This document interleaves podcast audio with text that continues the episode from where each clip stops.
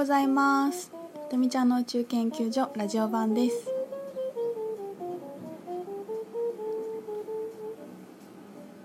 皆さんお元気ですか？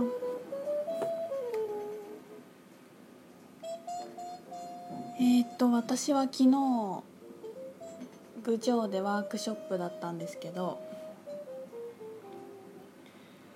いやすごい楽しかったな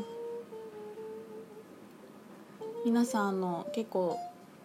郡上でやったけど郡上の方は来てなくて皆さん遠くから本当に来てくださったんですけど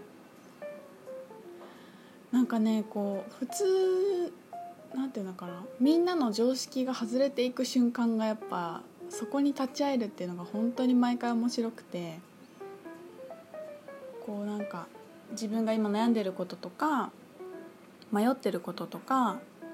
これについてはどういうふうに考えたらいいかみたいな思ってることとかをまあ聞いた時に私がこうあのなていうのかな対話をしていくんですよね。こういうふうだったらどうとかそれは何でとかってやっていって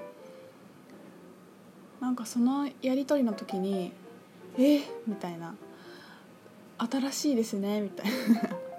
なんか目から鱗でしたみたいなのを言ってくれる時に私もそれが目から鱗なんですよね。えそうじゃないの？普通みたいな。でもそうじゃないんだよね本当にみんな。だから私はなんか当たり前だと思っているけどそれが相手にとってすごい気づきだっていうことがもうなんか面白くて。それって本当にやっぱやってみないとわからないところだしその日にその日に自然と起きてくることたちだからもう起こってくることその流れを信頼するしていった時に起きてくる面白いことなんだよね。本当にね毎回面白いんですよね。でもこう前回の実現リモコン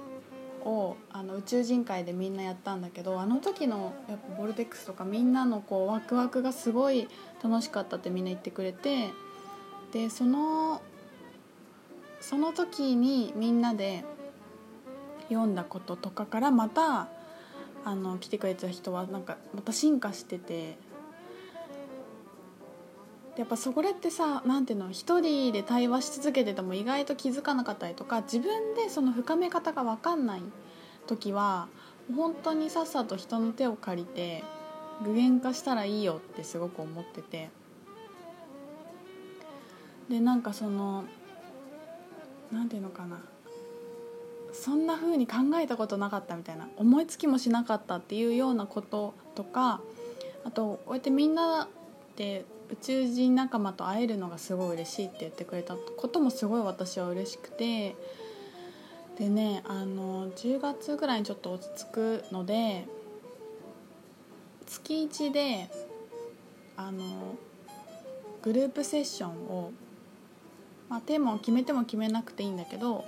もっと来やすい価格でなんかもっと緩い感じのみんなが集まれる会をちょっとやってみようっていうのをなんかその日に思いついてワクワクしてます。まあ私でグループセッションになってくると6人が私の中では一番特訓講座も6人なんだけど1人で見る時ってやっぱ6人が一番マックスだなと思っててあの濃い内容でありながら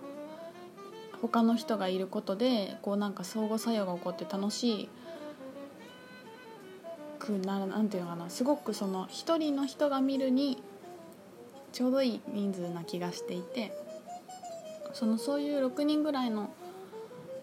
を毎月やりたいと思ったり、まあ、もうちょっと多い人数でみんなでこう楽に集まる会もやれたらいいなと思っているところですね。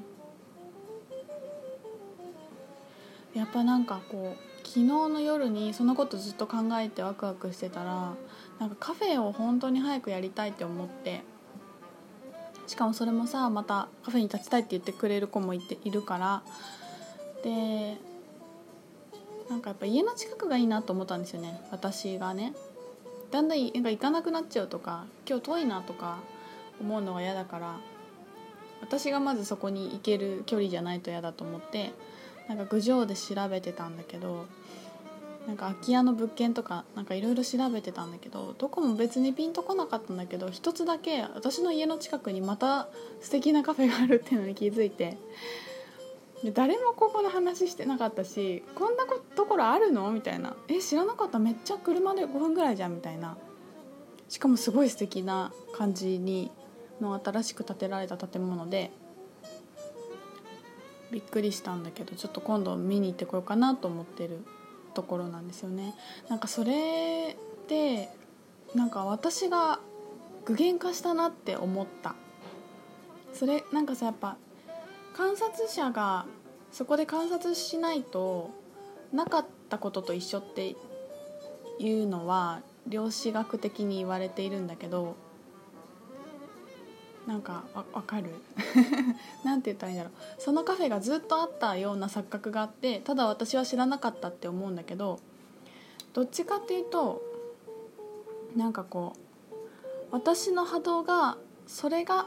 そのカフェがある世界の波動にあってその瞬間に現れて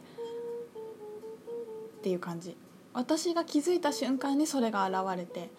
私が郡上カフェとかいろいろ検索して見てた瞬間にそれが私の世界に現れたっていう方があのなんていうのかな科学的っていうか量子的にはエネルギーの視点で見ると本当はそっちが正しいっていうのかなそうなんだよね。でみんないろんなものはすでにああって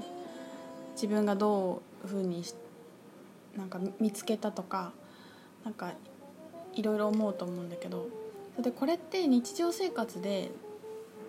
じゃあもっとどういうふうに考えたらいいのかっていうとメールが来てる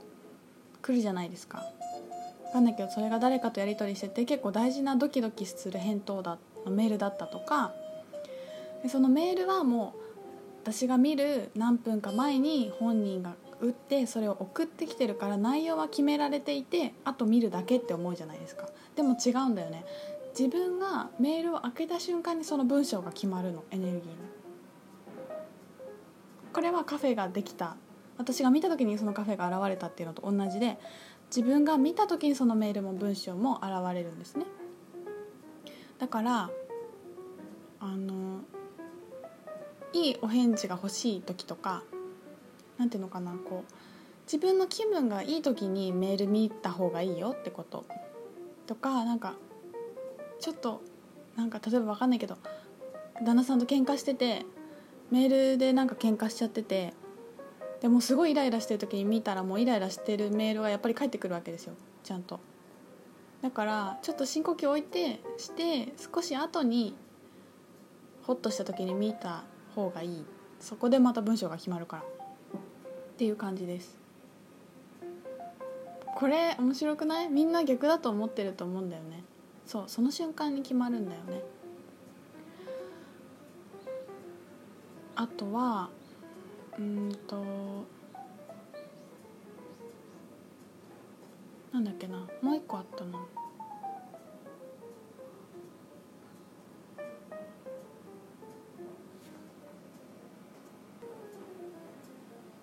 なんかもう一個すごい面白いのがあった気がするんだけどちょっと忘れちゃったけどメールと近いのだとその SNS のタイムラインも自分の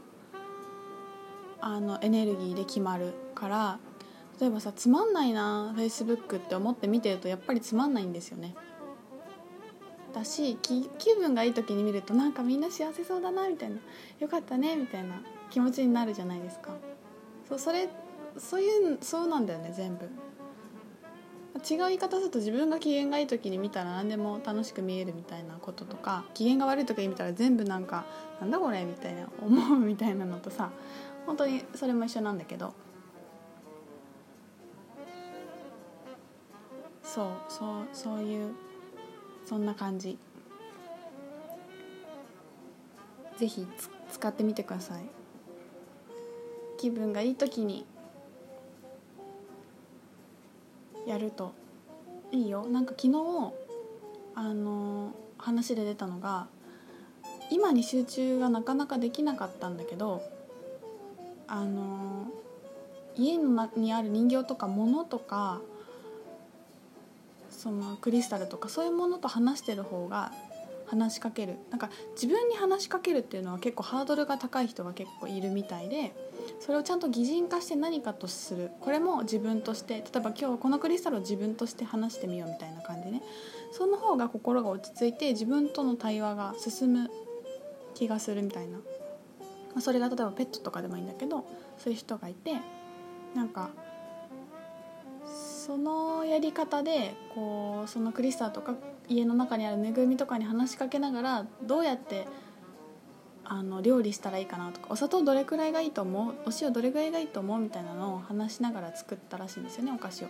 だからあご飯かな？さ旦那さんはすごい美味しいって言ってくれたって別に特にいつものやり方は変わってないんだけど美味しいって言ってくれたっていうのを話しててだからそれって今ここに意識が集中してて作ってるものにエネルギーが注がれてるんですよね。でも明日のこととかなんか子供の心配とかなんか昔あった嫌なこととか全然違うこと考えながら作ってるとそこにエネルギーが入らないしその分散してるからそういう味になるんだよね。で私も料理がすごい人に出すのが苦手で自分の分を作るには何の問題もないんだけど人に作るのが嫌だったのって結局美味しいって言ってもらえるかとかなんかそればっかり気にしちゃうんだよね。なんか自分が美味しいと思うものを楽しく作るのが一番いいんだけどなんかこうやって言われるかなとかああやって言われるかなとかこれ好きかな嫌いかなとかって思ってばっかりで作ってた時期は本当に美味しくなかったと思う。なんかそういうことだよね。そこに今ここに集中して料理を作ると本当に味が変わると思います。試してみてください。ご飯に続きます。